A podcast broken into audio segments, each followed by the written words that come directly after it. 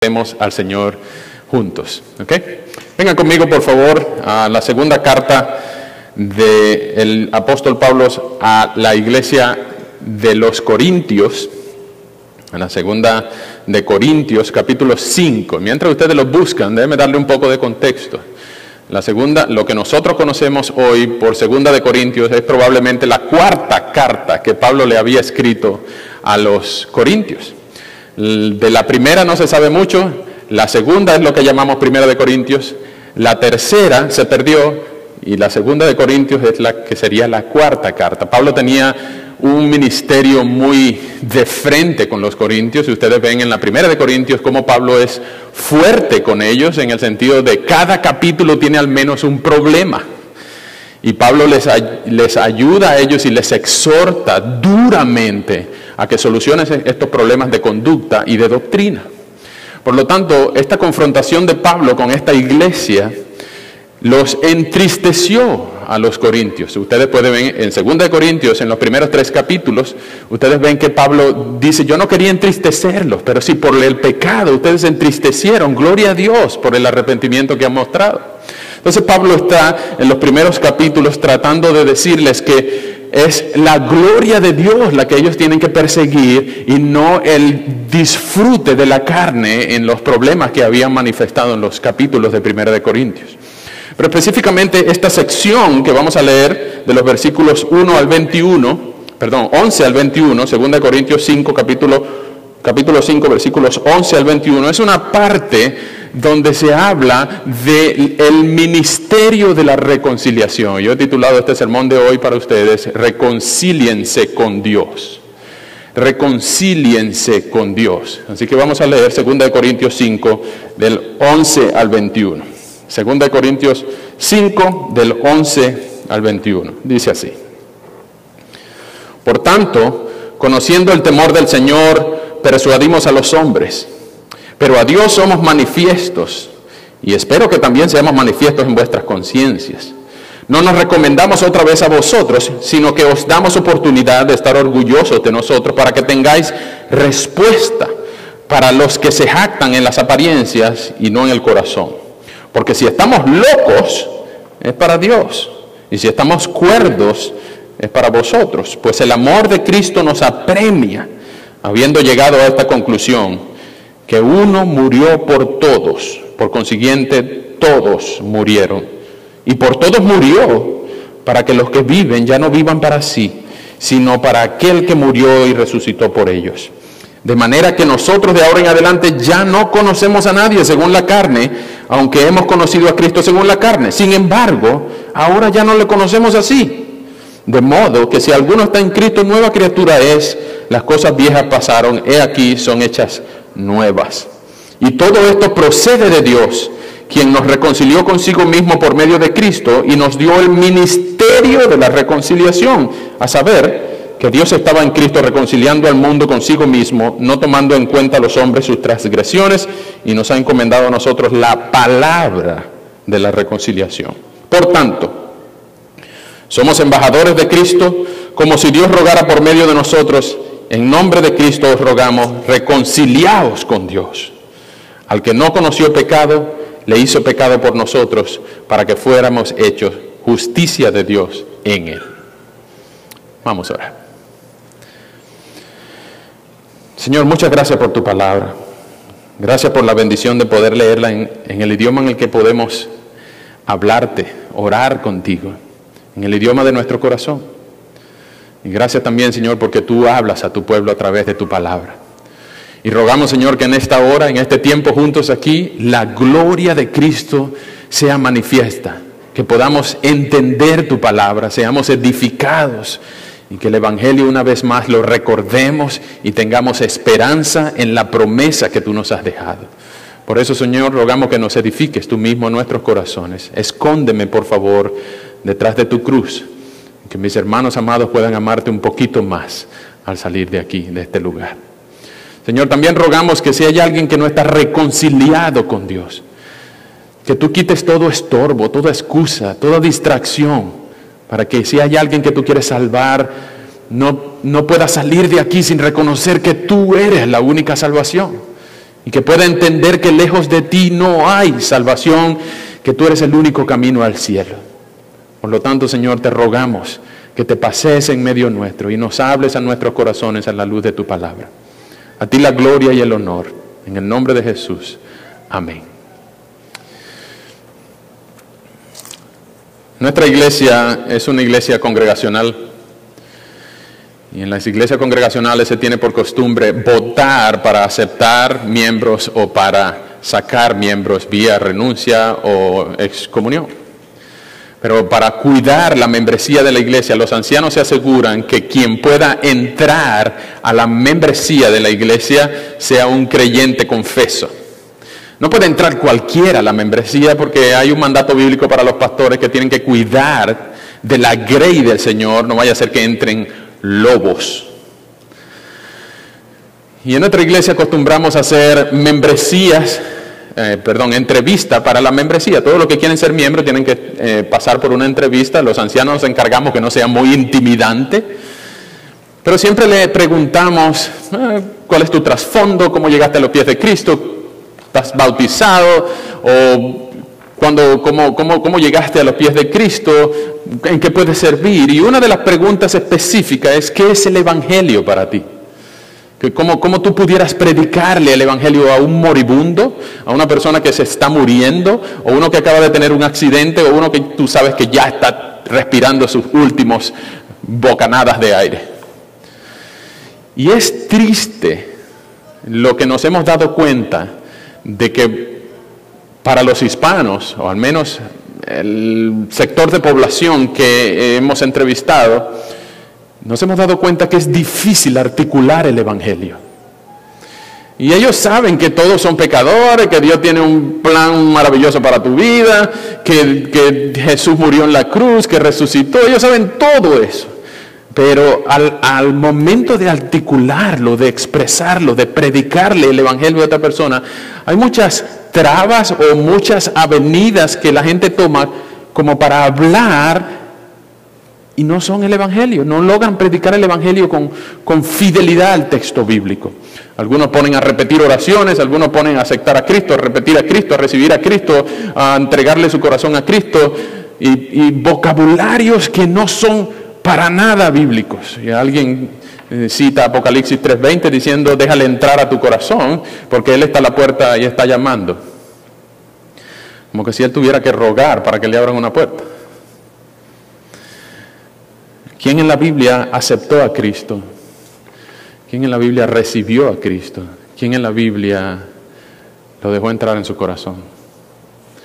Y nosotros deberíamos temblar cuando le damos fórmulas mágicas a la gente para que cambie el destino eterno de su alma, deje de ir rumbo al infierno y ahora vaya rumbo al cielo. ¿Cómo hacemos para decirle a la gente, predica el Evangelio bíblico?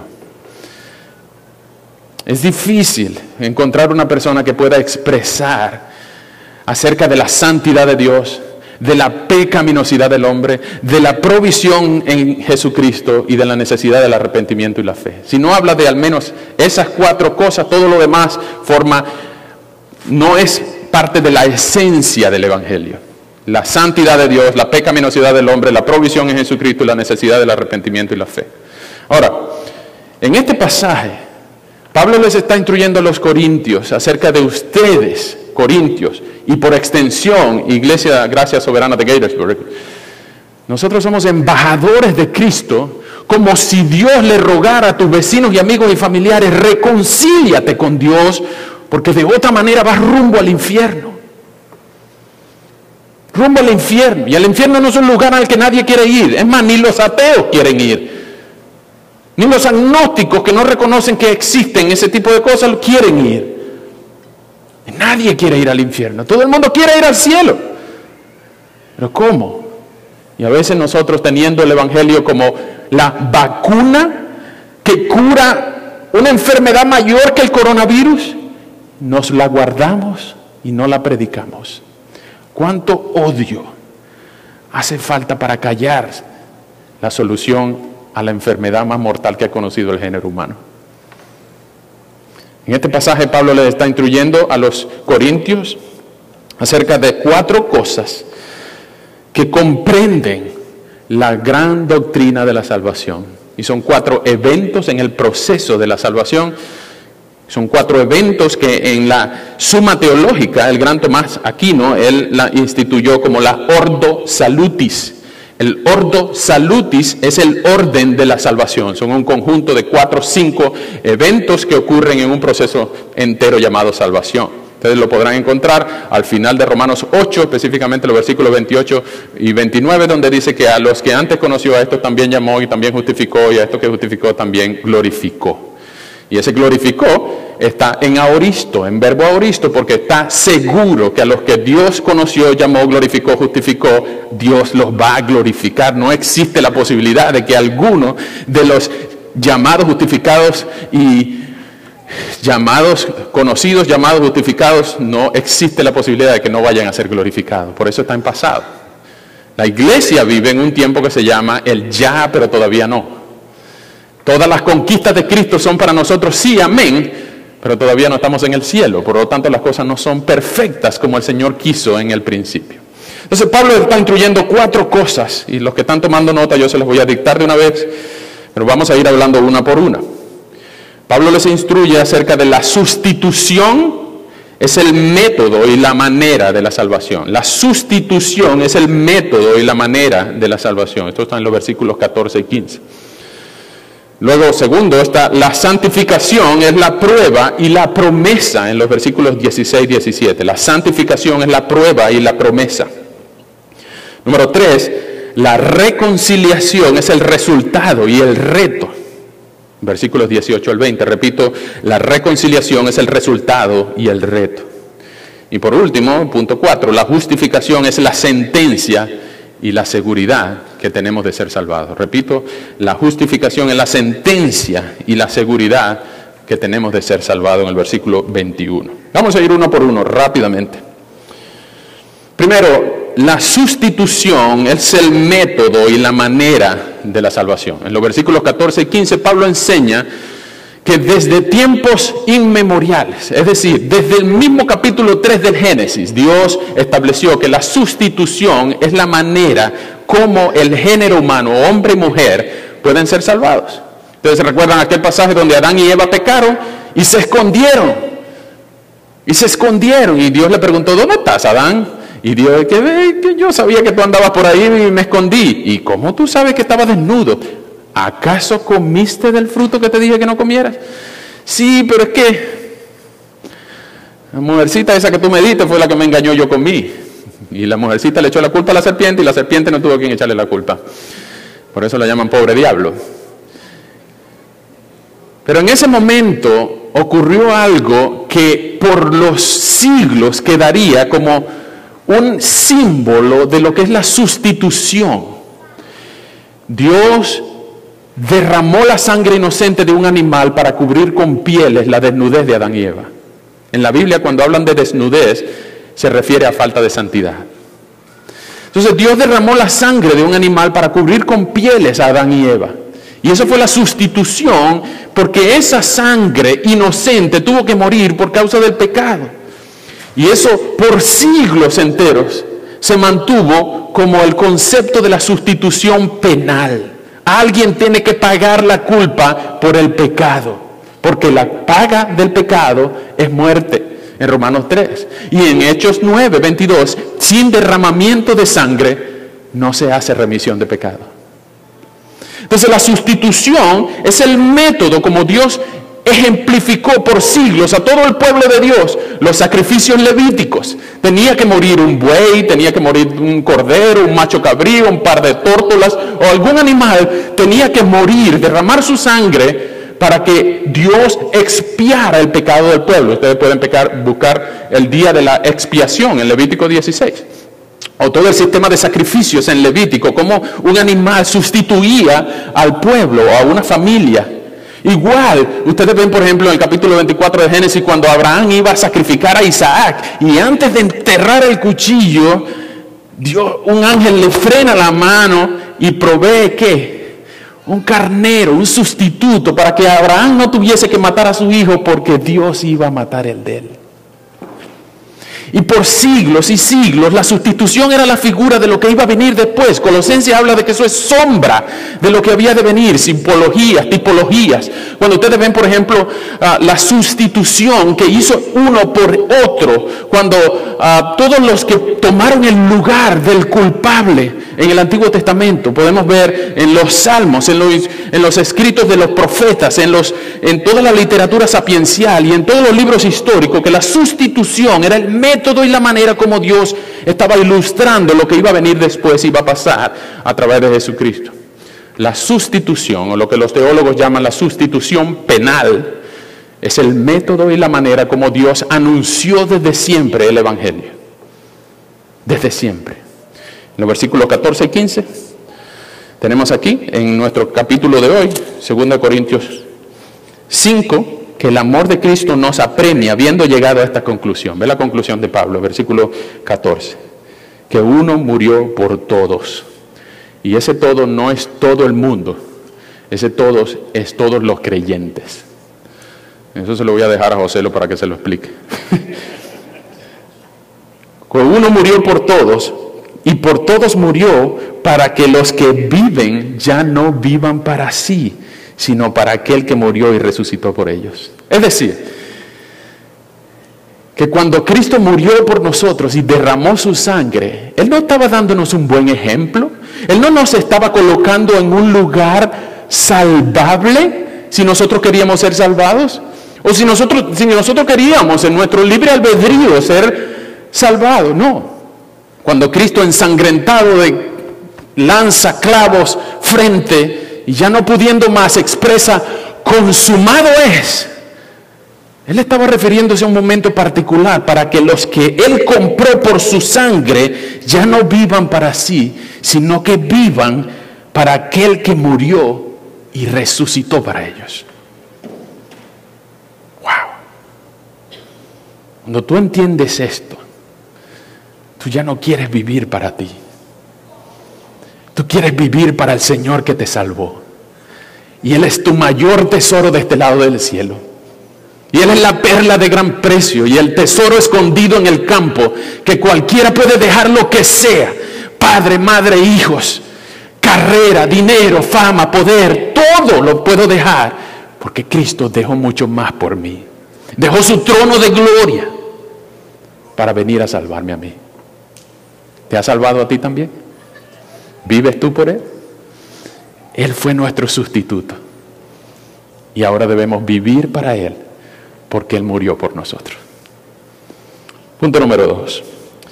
La santificación es la prueba y la promesa de la salvación.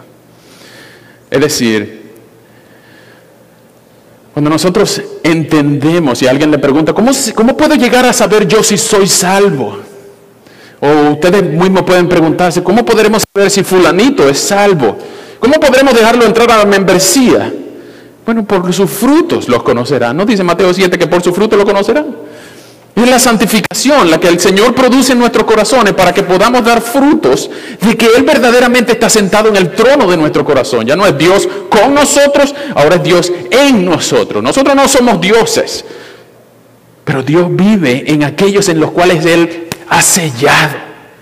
Y ese sello no se quita jamás. Ese sello no se quita del corazón. Él santifica a su pueblo. Y no hay lugar en el universo, como dice ya Abraham Kruger, no hay un milímetro cuadrado del universo en el cual Dios no reclame mío.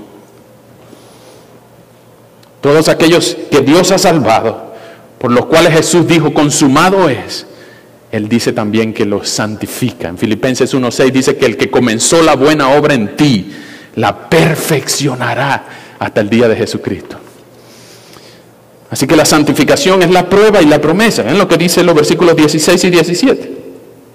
De manera que nosotros de ahora en adelante, ya no conocemos a nadie según la carne. ¿Qué es según la carne? Es según el mero conocimiento, sincero espíritu. En Romanos 7 hay un contraste entre la carne y el espíritu. Lo que es de la carne, carne es, y lo que es nacido del espíritu, espíritu es. Pero en el versículo 17 dice que el que está, que ya no conocemos a nadie según la carne, es decir, según la naturaleza humana ya no lo conocemos. Es más, dice el versículo 16, si aún a Cristo lo conocimos según la carne, ahora ya no lo conocemos así. Porque hay gente que conoce de Cristo, ¿cierto? La mayoría de la gente piensa de Cristo que es un buen maestro, que es un buen señor, que es un buen, es un buen tipo. Pero no lo reconocen como Dios, como rey. ¿Ustedes conocen gente así? Los musulmanes creen en Cristo.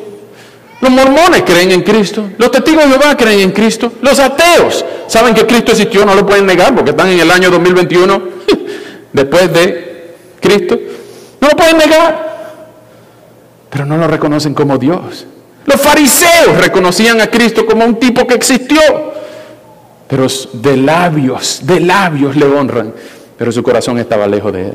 Pero solo aquellos y noten cómo es la narrativa, la sintaxis de Juan 1, 11, 12 y 13. No pueden separar Juan 1, 11 del 13 y del 12. Que a los suyos vino, pero los suyos no le recibieron.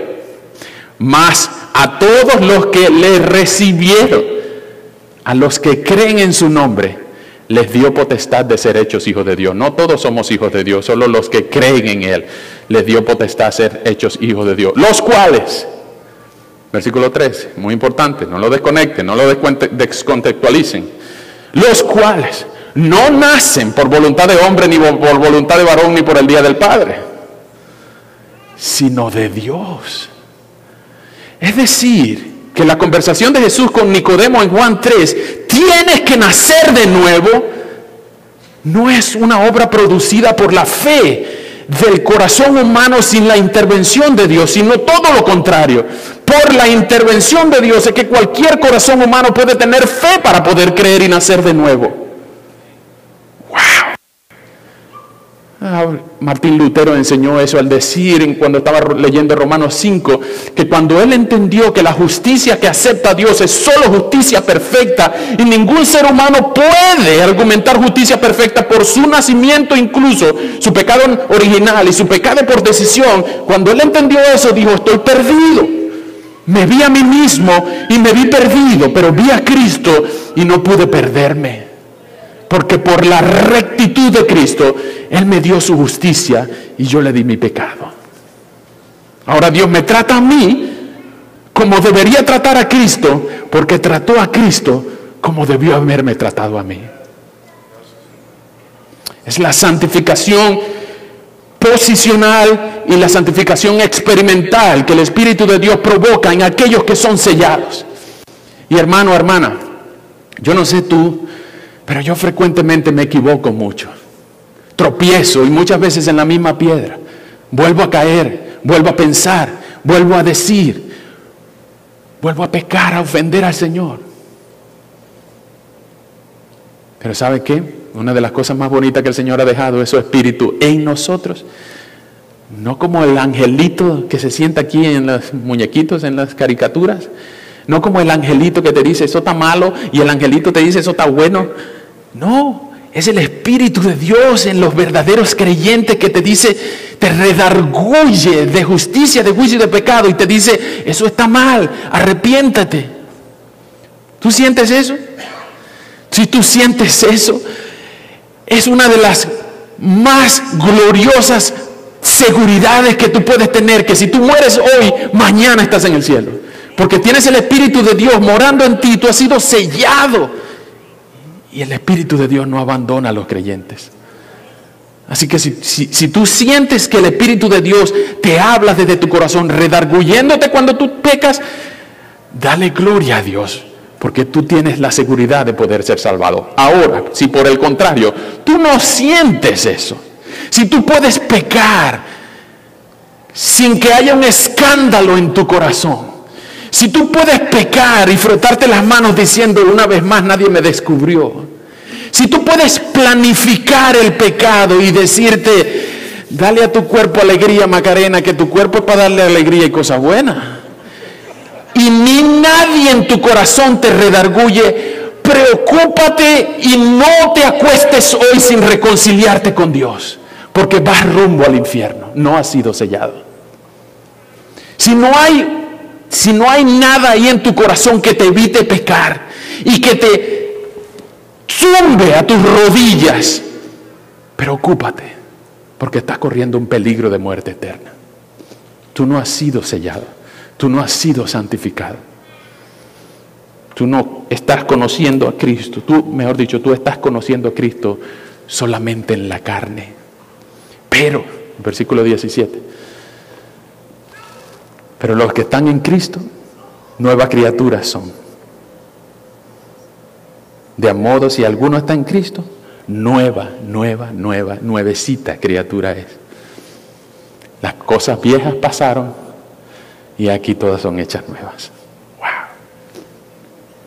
Hermano, hermana, yo no sé tú, pero yo, yo he sido malo toda mi vida. De los cinco hijos de mamá y papá, yo era el más tremendo.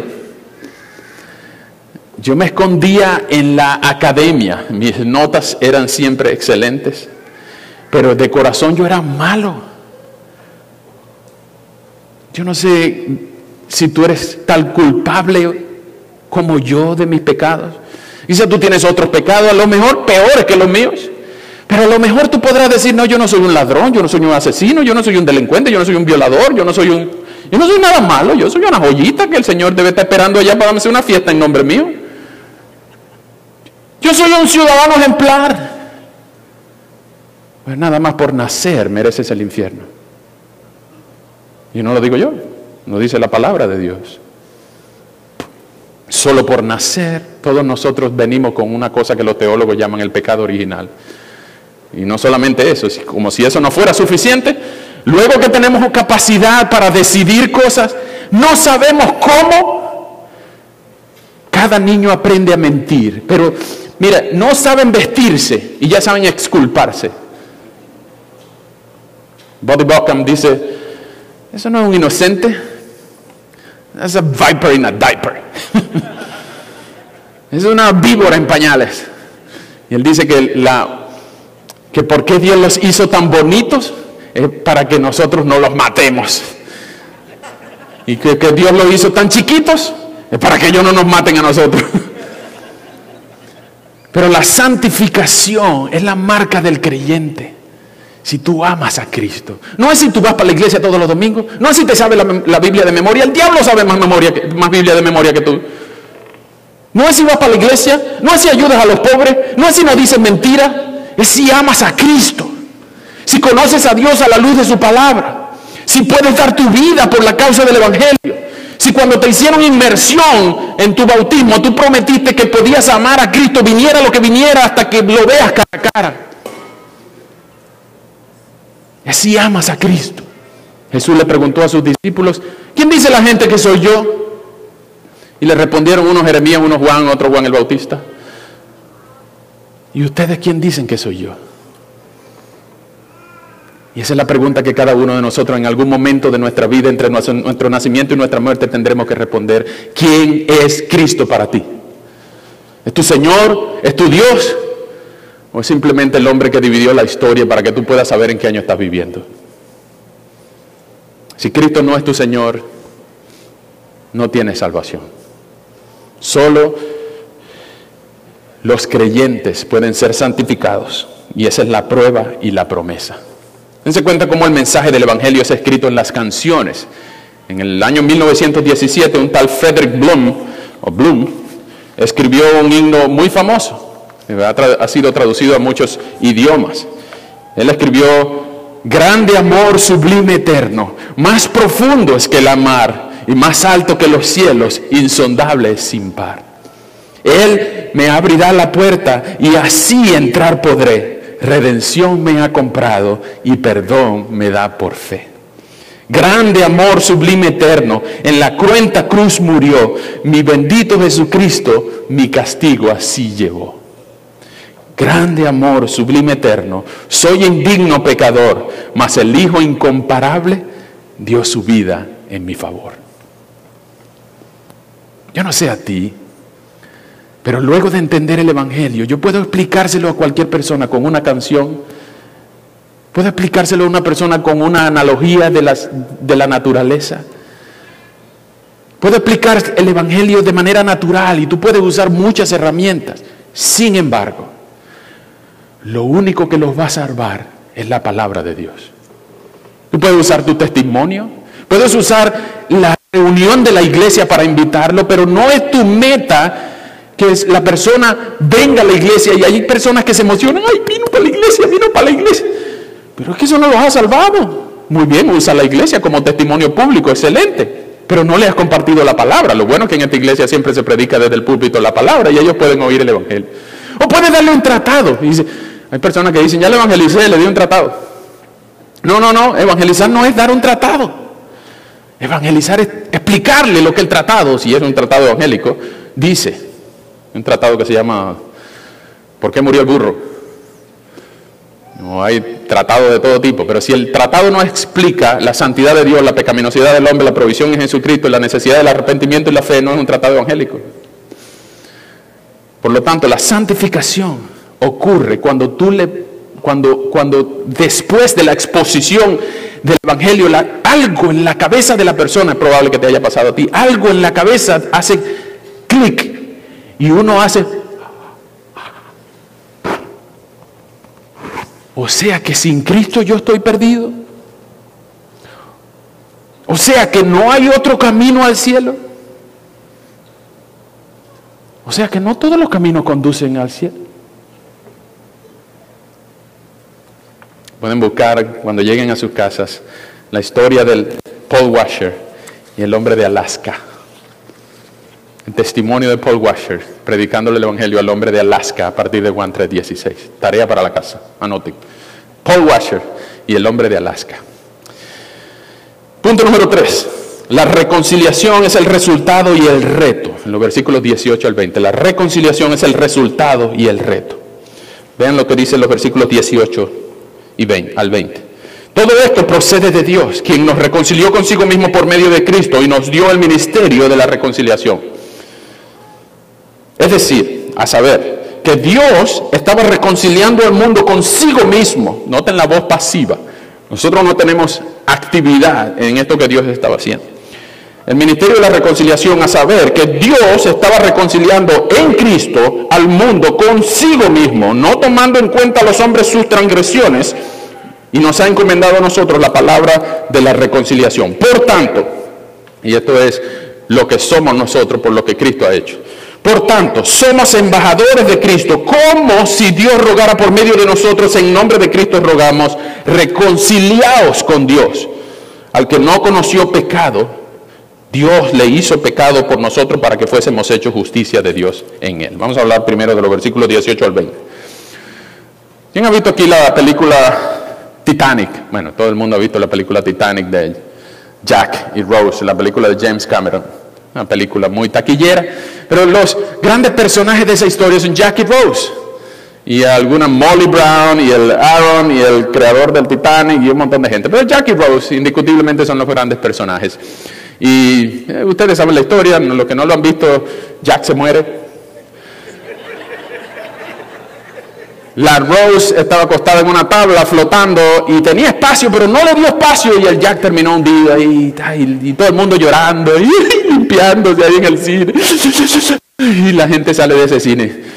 Grave, grave. Pero ese no es el verdadero héroe del Titanic. El verdadero héroe del Titanic es un tal John Harper. Ustedes pueden googlear también la historia. Tarea para la casa, googlear John Harper. John Harper era un pastor a principio del siglo pasado, principio del siglo XX, que había sido invitado recientemente por la muerte de Dwight Moody a Chicago a hacer una serie de tres meses de evangelismos al aire libre en Chicago, aquí en Estados Unidos. Y él había sido salvado, este John Harper, y inmediatamente había estudiado para ser evangelista y tenían la capacidad de explicarle el Evangelio a partir de cualquier versículo en la Biblia. Y uno de esos versículos era justamente 2 Corintios 5, 20. Reconciliaos con Dios, reconcíliate con Dios, reconcíliate con Dios. Y cada vez que John Harper predicaba el Evangelio, rogaba a la gente, reconcíliate con Dios, porque de otra manera va rumbo al infierno. Reconcíliate con Dios, pídele perdón por tus pecados. Él es digno, Él es digno. Y cada vez que John Harper predicaba, Miles, miles venían en Escocia a, la fe en Jesucristo. Pero una vez murió su esposa, aproximadamente en 1908, y cuatro años después fue invitado aquí a Chicago a ser pastor y se montó en este Titanic con su sobrina y su hijita de seis años, Nana. Ustedes saben lo que pasó en el Titanic. Tres mil almas a bordo y habían sacado los barcos salvavidas para que cupiese cupiera más gente. Y cuando Harper se ve el agua a los tobillos, él inmediatamente supuesto se va a hundir. Y hay muchas almas aquí que se van a ir al infierno. Dos millas y media de agua helada hasta el fondo. Y Harper entró en desesperación, porque estas casi tres mil almas no conocían a Cristo. Y lo primero que hizo fue poner a su hijita Nana de seis años en el barquito salvavidas con su otra sobrina mayor. Y papi, no te vayas. Y tú te vas a hundir. No, yo no voy abajo. Yo voy para arriba. No se preocupen por mí. No se preocupen por mí. Puso a su hijita y a su sobrina en un barquito, los barquitos salieron, pero a medida que el Titanic se hundía, 1500 personas cayeron al agua congelada del Atlántico Norte, incluyendo John Harper.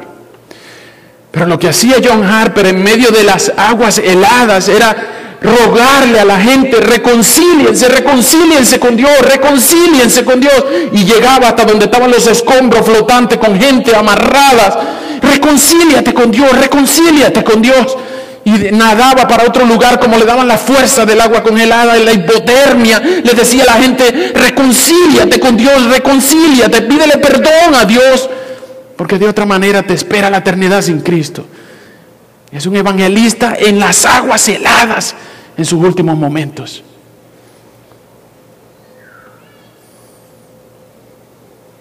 Esa historia no la vio Nana. Ella solamente vio que su papá y la sobrina vio que su tío estaba por la cubierta diciéndole a todo el mundo, reconciliados con Dios, reconciliados con Dios. Pero cuando entraron en el mar, y cayó todo el mundo al mar. Nana y la sobrina no vieron más a John Harper. Pero en una conferencia de los sobrevivientes que se hizo cuatro años después en Ontario, Canadá, en el año de 1916, Nana, ya de 11 años, y la sobrina un poco mayor, estaba contando la historia de cómo John Harper eh, le decía a todo el mundo encubierta, reconcíliense, reconcíliense con Dios, porque él era el verdadero héroe del Titanic. Y ellas no supieron más cuando John Harper cayó.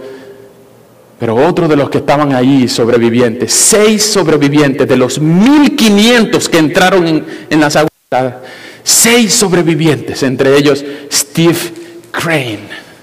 Steve Crane abrazó a Nana y le dijo, una ola lo trajo a mí. Una ola trajo a tu papá a mí. Y lo primero que me dijo fue, ¿eres tú salvo? Y yo le dije con terror, no, pues reconcíliate con Dios, ¿qué esperas? Y me dio su chaleco salvavidas. Y por eso yo pude salvarme. Pero yo lo vi a él hundirse. Y yo soy el último convertido de John Harper.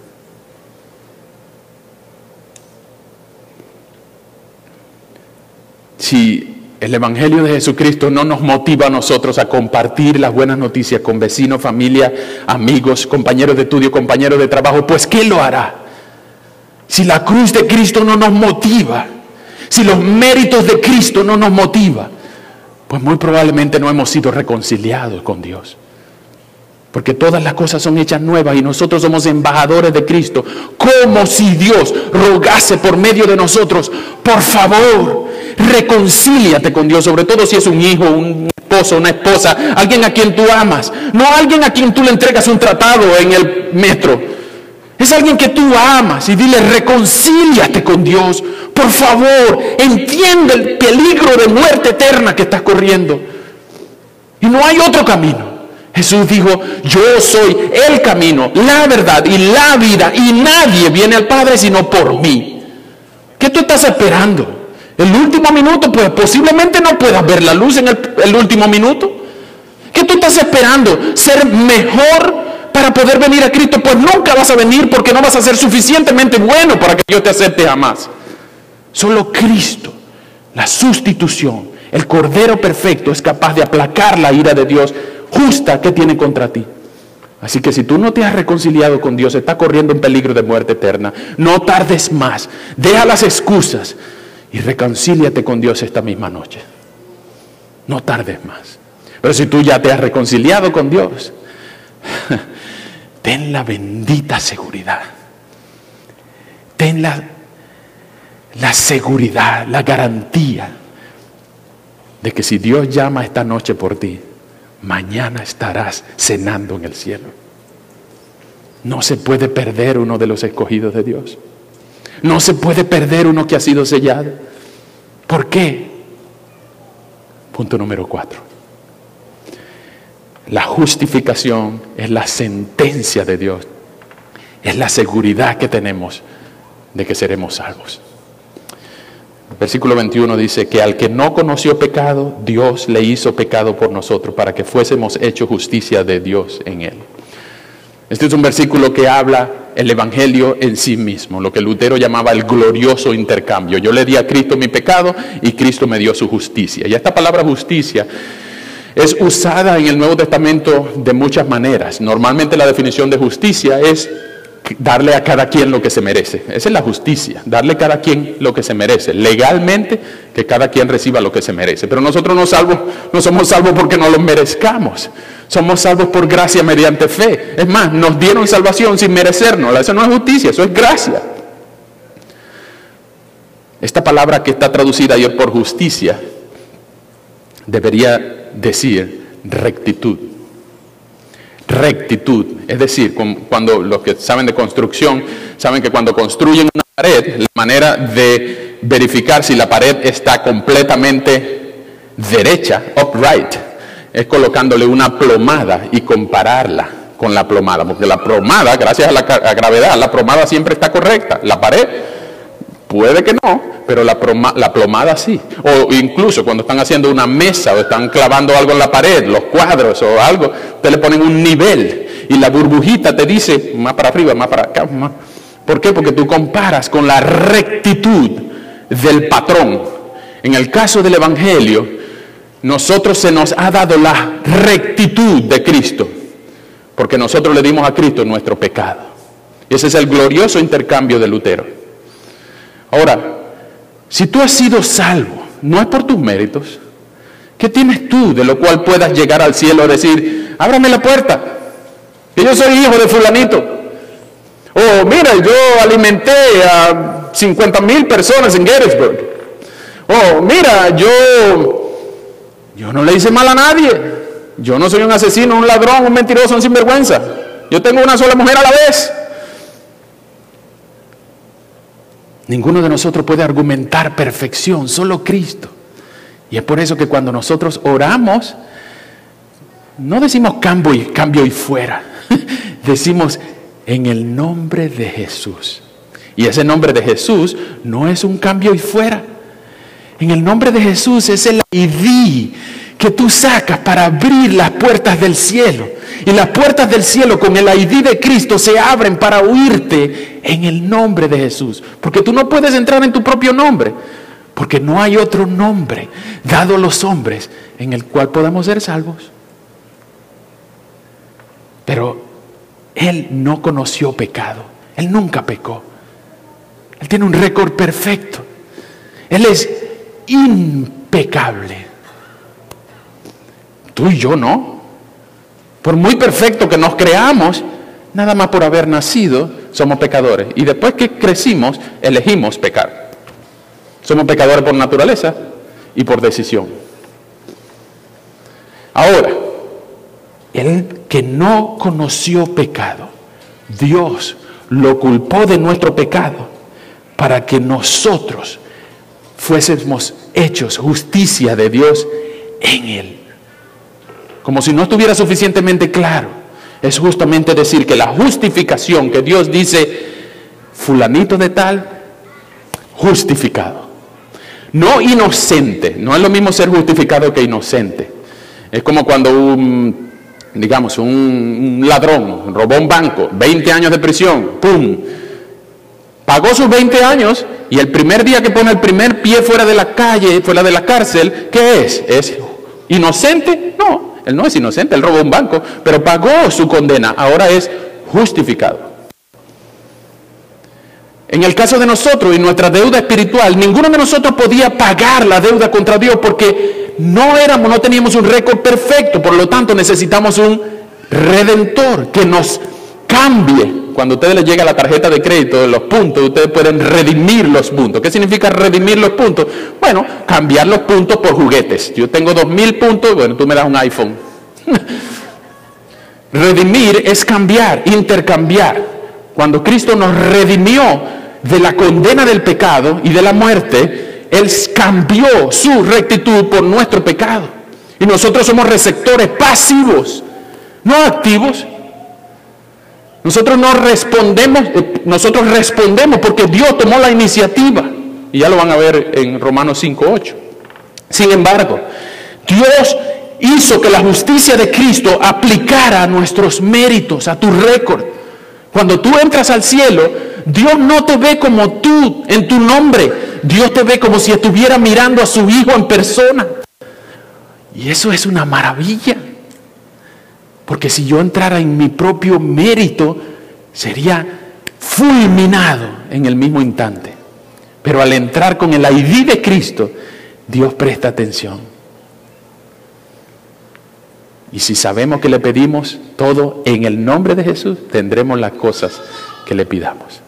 Esta es la justificación. Dios nos declara inocentes, no inocentes porque nunca hemos hecho nada, sino justificados. Ya no somos meritorios del castigo que nos tocaba por nuestro pecado. ¿Por qué? Porque Cristo lo pagó en la cruz. Métanse en la cabeza esto. Todo pecado Dios lo cobrará o en la cruz del Calvario o en las llamas del infierno. Repito, todo pecado Dios lo cobrará o en la cruz del Calvario o en las llamas del infierno? ¿Dónde prefieres tú pagar los tuyos? Tú no vas a poder morir por ti en la cruz, pero tú sí puedes pagar por tus pecados en la llama del infierno, eternamente. Y a lo mejor tú pensarás, mm, ¿te estás tratando de meterme miedo? Sí. Sí, porque no va a haber otra opción. No hay un no hay una vía para salirse del infierno. No hay un purgatorio, no hay un tiempo cumplido, no hay nada que pueda regresarte de ahí. ¿Sientes miedo? Deberías. No solamente miedo, terror deberías sentir. Venir corriendo a los pies de Cristo, nada más por miedo a la muerte.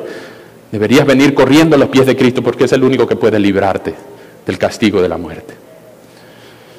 Así que hermanos, la sustitución es el método y la manera de la salvación. La santificación es la prueba y la promesa. La reconciliación es el resultado y el reto de todos nosotros como embajadores de Dios. Y la justificación es la sentencia y la seguridad que podemos tener de que vamos a ser salvos. La justificación es la sentencia y la seguridad. Algunas personas preguntan que si la salvación se pierde, yo les respondo, ¿la justificación cambia?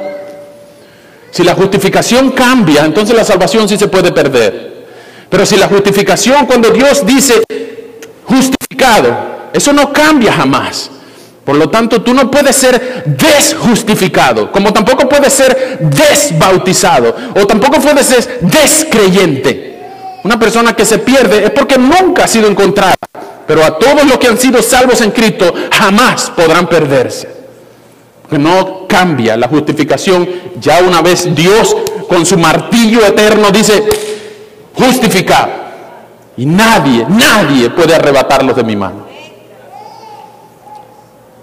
Para terminar, hermanos, vengan conmigo por favor a Romanos 5. Romanos 5 es un pasaje parecido a 2 Corintios 5, 11 al 21. Vamos a leer desde el 1 al 11, Romanos 5, 1 al 11. Romanos 5 del 1 al 11. Justificados, por tanto, habiendo sido justificados por la fe, tenemos paz para con Dios por medio de nuestro Señor Jesucristo, por medio de quien también hemos obtenido entrada por la fe a esta gracia en la cual estamos firmes y nos gloriamos en la esperanza de la gloria de Dios. Y no solo eso, sino que también nos gloriamos en las tribulaciones, sabiendo que la tribulación produce paciencia y la paciencia carácter probado y el carácter probado esperanza y la esperanza no desilusiona, porque el amor de Dios ha sido derramado en nuestros corazones por medio del Espíritu Santo que nos fue dado. Porque mientras aún éramos débiles, a su tiempo, Cristo murió por los impíos. Cristo murió por los impíos.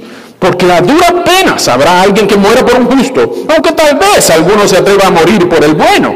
Pero Dios demuestra su amor para con nosotros en que siendo aún pecadores, Cristo murió por nosotros. Entonces, mucho más, habiendo sido ahora justificados por su sangre, seremos salvos de la ira de Dios por medio de él. Porque si cuando éramos enemigos fuimos reconciliados con Dios por la muerte de su Hijo, mucho más, habiendo sido reconciliados, seremos salvos por su vida. Y no solo esto, sino que también nos gloriamos en Dios por medio de nuestro Señor Jesucristo, por quien ahora hemos recibido la reconciliación. ¿Tú has sido reconciliado con Dios? ¿Tú estás seguro de eso? ¿Tú puedes vivir por estas verdades el resto de tu vida? No importa dónde Dios te haya puesto, trabajo, universidad, en tu familia, no importa qué qué número de hijos seas tú, no importa si eres el primero o el último, el del medio, el de la mitad. Tú puedes vivir por el Evangelio el resto de tu vida. Tú puedes comunicarle a las demás personas que si no se reconcilian con Cristo están corriendo un peligro de muerte eterna. Tú puedes decirle a las personas, en vez de hablar del clima, del fútbol, tú puedes decirle que hay una vacuna para una enfermedad mortal que se llama el Evangelio. Tú puedes hablarle de la santidad del Dios eterno que cada uno de nosotros, incluso por respirar, ya solamente lo ofende con nuestro pecado. Respiramos misericordia cada vez que respiramos. Porque el Dios santo es tan santo que tres veces santo. Y nosotros no estamos reconciliados con Él, lo estamos ofendiendo nada más por respirar. Porque tú y yo somos pecadores, pero hay salvación en Jesucristo. Hay reconciliación en Jesucristo. Tú podrás decir, es que mis pecados son muchos. Y tú le puedes decir, su gracia es mayor. Es que mis pecados son muy graves, pero Él tiene poder para salvar. Es que, es que, es que yo no lo siento. No tienes que sentir, tienes que creer. Es que estoy esperando que sea después. Puede que sea tarde. Predica el Evangelio. Predícalo. Que sea natural en ti. Nosotros somos ministros de Dios, embajadores de Dios. Y si Dios no nos ha llevado todavía es porque aún tenemos a alguien a quien predicarle. ¿Vivirás tú por estas verdades? ¿Cómo aplicas estas verdades a tu matrimonio? ¿Cómo aplicas la reconciliación cuando estás bravo con tu esposo o esposa? ¿Cómo puedes aplicar la sustitución que Cristo te enseñó cuando tus hijos no tienen pan? Tú eres capaz de darle tu pan porque tú te sustituyes por ellos. Pero también incluso parejas que están peleadas. Tú puedes disminuir tu necesidad de ser feliz y de hacer lo que tú quieras por amor a Dios y a la mujer o el hombre que Dios te dio. Es la sustitución, la reconciliación, la santificación y la justificación aplicada a tu matrimonio, a tu familia, a tu trabajo, a tus compañeros. ¿Puedes vivir tú por estas verdades y comunicarle la grandeza de Cristo a los que te rodean en esta semana? Doce hombres pusieron el mundo de cabeza en el siglo I por el poder de Dios, a través de su espíritu, doce hombres pusieron el mundo de cabeza. 2021 años después nosotros estamos hablando de lo que ellos hicieron. ¿Podrá la iglesia Gracia Soberana de Gettysburg ponerse de acuerdo y sacudir esta ciudad para la gloria de Cristo? 100 personas compartiendo el Evangelio en todo nivel de esta ciudad y que Dios se encargue de los resultados. Ustedes sean fieles en la evangelización de los perdidos y en el discipulado de los nuevos creyentes. Vamos a orar. Señor, muchas gracias por tu palabra. Gracias por la bendición de poder ser embajadores de Cristo. Ayúdanos a hablar en nombre tuyo, a rogar como si fuera en nombre tuyo, reconcíliense con Dios, reconcíliense con Dios y que por el poder de tu palabra y el poder de tu espíritu muchos puedan llegar a creer y mis hermanos amados puedan ser valientes en compartir tu palabra y dejarte a ti los resultados. Señor, rogamos que esta ciudad pueda ser impactada por el testimonio de esta iglesia y que tu palabra corra y fluya en las calles de esta ciudad a todo nivel, desde las oficinas hasta las casas, desde las universidades hasta los colegios, y que muchos puedan llegar a conocerte por el testimonio de algunos de los presentes. Pero si alguien está oyendo y no ha sido reconciliado contigo, Señor, ten misericordia de esa alma. Y que hoy sea el día de salvación en el cual él o ella pueda venir corriendo hacia ti pidiéndote perdón por sus pecados y siendo justificado por la fe en Jesucristo. Rogamos, Señor, que te gloríes en esta iglesia, en cada reunión, en cada hogar, en cada alma. A ti la gloria y el honor. En el nombre de Jesús. Amén.